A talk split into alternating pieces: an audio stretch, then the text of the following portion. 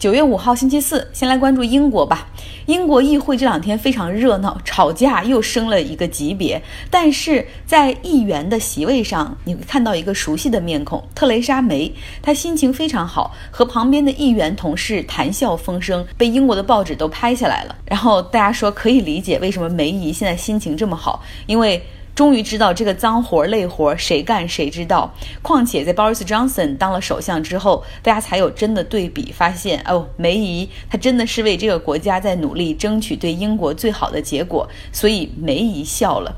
但是 Boris Johnson 却完全笑不出来，他遭遇了上任之后的两连败。昨天我们说了，工党率领着保守党那些反叛军，就大概超过二十名议员，他们首先是将十月三十一号英国无协议脱欧这个选项。给毙掉了，那么逼得 Boris Johnson 宣布要提前举行大选，但是提前举行大选的话，他需要在议会中通过三分之二的议员投票才可以。那今天投票了，怎么样呢？他还是没有能够拿到足够的票数，所以他的第二次动议又失败了。正如工党领袖科尔宾所说，说 Boris Johnson 作为一个首相，真是很 desperate，就是我都替他感到绝望。他第一个动议失败了，然后他就想到说。要把这个议会解散，重新大选，他真是绝望到底了。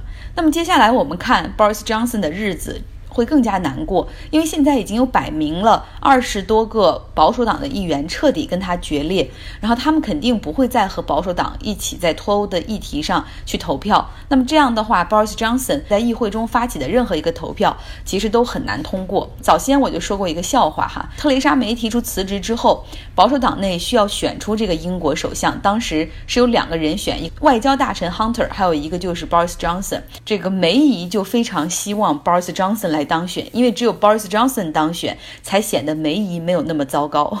现在我们也看到了，真的梅姨能笑，而 Boris Johnson 笑不出来。英国首相向来以长期稳定著称，比如说撒切尔夫人，她是保守党的领袖，做英国首相十一年；她的继任者梅杰做了七年。那么工党的领袖布莱尔做首相十年，他的继任者布朗差了一点意思，做了将近四年左右。那么保守党的卡梅伦。七年，特蕾莎梅三年，我们不知道 Boris Johnson 能在这个位置上做几年呢？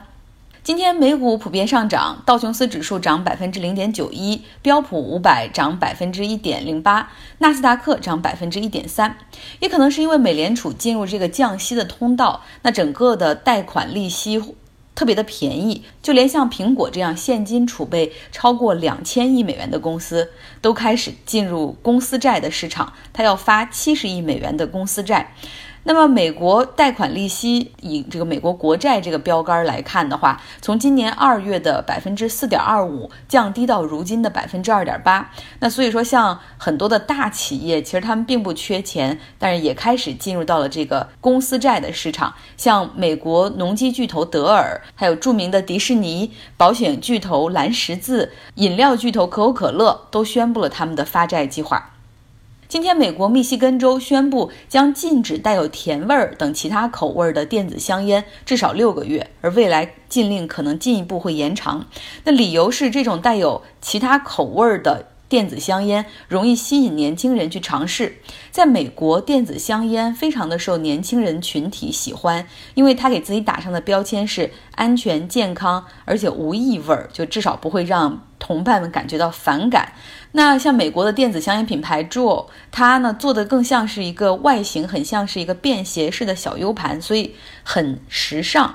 我有几个年轻一点的，比如二十四五岁的美国朋友，他们都使用这个。Juul，因为看起来很酷，所以正是因为看起来很酷，让电子香烟在更加年轻的高中生、初中生群体中的使用率上升，去年上升了百分之七十八。大家想一下，如果再加上有一些特殊口味的话，那对年轻人更加有吸引力了。有人说了，禁止这些特殊的口味有必要吗？我觉得很有必要。比如说以我来说，我对香烟只有反感没有好感，但唯独好像有一款香烟叫。呃，luck 就是好彩的薄荷口味儿，就是因为它有独特的味道，所以我会对它有一些好奇心。大概也是因为看了那个电影《志明和春娇》之后，我甚至有一度很想试一试。所以说，大家可以看出，这口味是一方面，另外一个影视剧中对香烟的植入，实际上也应该受到限制。尤其是像，因为年轻人看影视剧很多，给年轻人的错觉就是，我思考的时候要吸烟，然后我吸烟的时候可以交到朋友，开心的时候我可以吸烟，不开心的时候我也要吸烟来耍酷，缺少灵感的时候我要吸烟，等等哈，这样的错觉。很多让年轻人就会有尝试的欲望，但是我们都知道香烟是真的有害于健康的。再来看 YouTube 同意支付1.7亿美元的罚款，这个罚款的金额听上去很大，实际上只占去年谷歌整个集团盈利的百分之二。那么少，为什么被罚款呢？因为他们平台上非法收集十三岁以下青少年的信息。有人说，哇，谷歌敢做这么过分的事儿吗？实际上，他们是怎么收集信息的呢？一听你就知道，原理和抖音、今日头条等等是一样的，就是当用户点击任何的视频，你的喜好、你浏览的时长。然后包括你有的时候搜索的内容的关键字都被这个平台收集来分析你的用户习惯，然后呢，像 YouTube 通过这些用户习惯和数据，自动在后台给你推送更多你喜欢的内容，另外还给你推送所谓 customized 的广告，就是给你量身定制的广告，这就属于收集用户信息。你想，如果按照这个标准来看的话，国内有多少的 App 实际上都是在非法收集用户信息？那么 YouTube 现在专门推出了一个给十三岁以下儿童使用的 App，来避免这部分未来的法律风险。在美国呢，十三岁以下是一个门槛，因为这个年龄段以下的儿童他们是儿童，没有辨别力，必须有监护人的同意。很多事情才可以。那么之前像抖音的美国版 TikTok，在美国就狠狠地被罚了一笔。为什么呢？因为它居然在上传视频年龄上对用户并没有限制，就允许十三岁以下的儿童来上传视频。有人说这管的也太多了吧？孩子们传传视频，接触一下新媒体，然后从小就培养这种宣传自我的意识，还有这种创造力，难道不好吗？真的不好。如果你有兴趣去调查一下的话，我相信很多父母都有这样的疑虑，就是你去百度贴吧去搜一些关键字，你就会发现，实际上有很多恋童癖都利用这些短视频平台去寻找他们的猎物。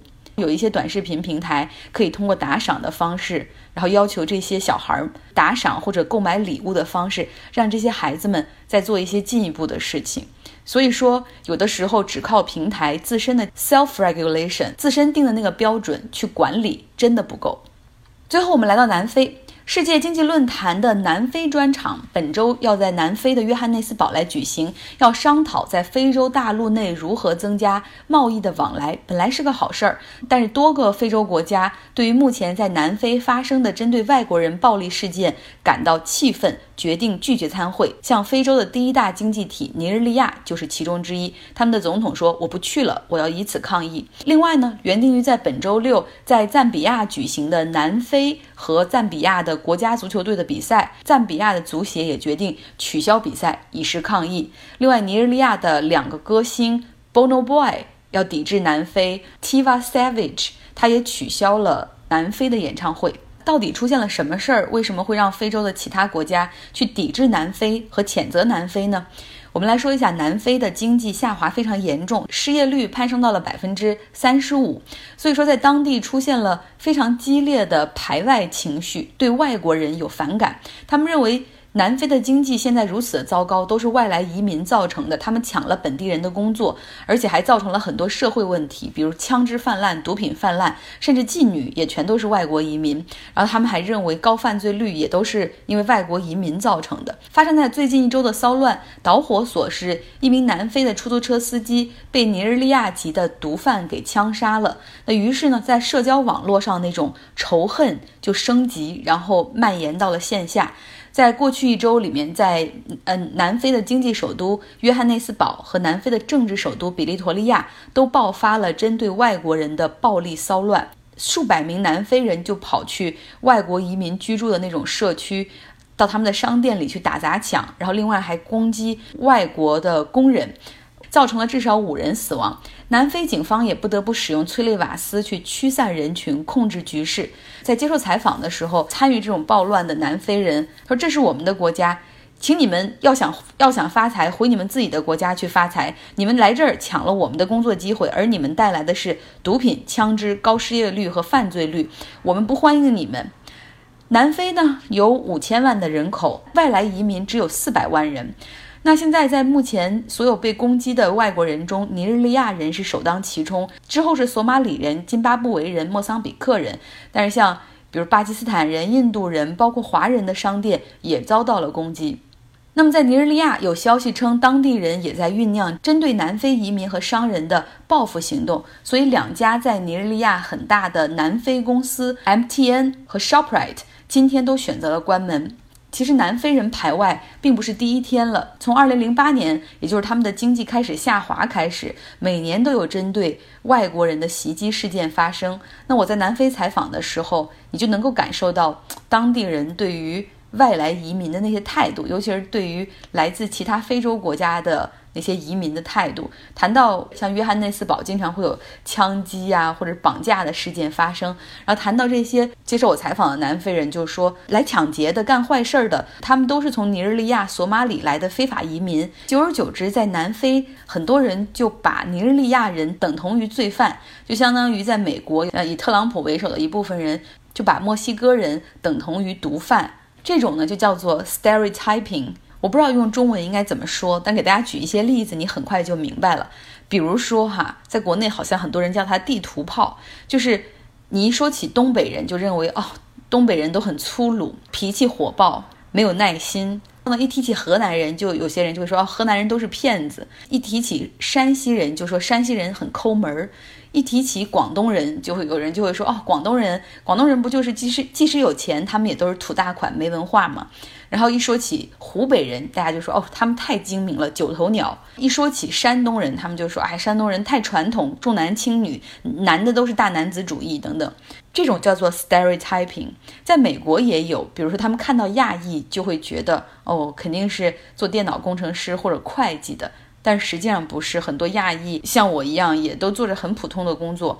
比如看到墨西哥人，像我说的，他们就会认为都是毒贩或者都是非法移民。那看到非洲裔，就黑人，他们更觉得哦，这些人肯定都有犯罪倾向。所以说，这就叫 stereotyping，这是社会心理学上的一个名词。也就是说，当你看到一个人的时候，你发现他身上有任何一个标签，你就马上开始把它归类，把它根据他的肤色，根据他来的地域进行归类。而久而久之，这种 stereotyping 就会变成潜意识的歧视。我们都不想被别人 stereotype，我们谁也不希望，因为我们身上的某一个标标签，然后就被别人 stereotype。那我们也不要去，也不要去 stereotype 他。还是我之前说的那样，noticing without judging。我们去观察这个社会，去观察这个人，但不要去下结论。下结论的时候，因为你不了解他，更多的就是 stereotyping。OK，今天的内容就是这些。我今天真的好累，因为今天虽然请了一天的假，但是我一直在搬家。大家知道美国的人力成本有多贵吗？在宜家如果买东西的话，这个床和床垫加在一块儿可能是三百美元，但是运费是一百美元。你要安装嘛，安装费大概。将近两百美元，所以就是人力成本和你买的这个东西的成本几乎是一比一。所以我为了省钱，今天也是自己出了好多的力。OK，大家周四愉快，本周胜利在望。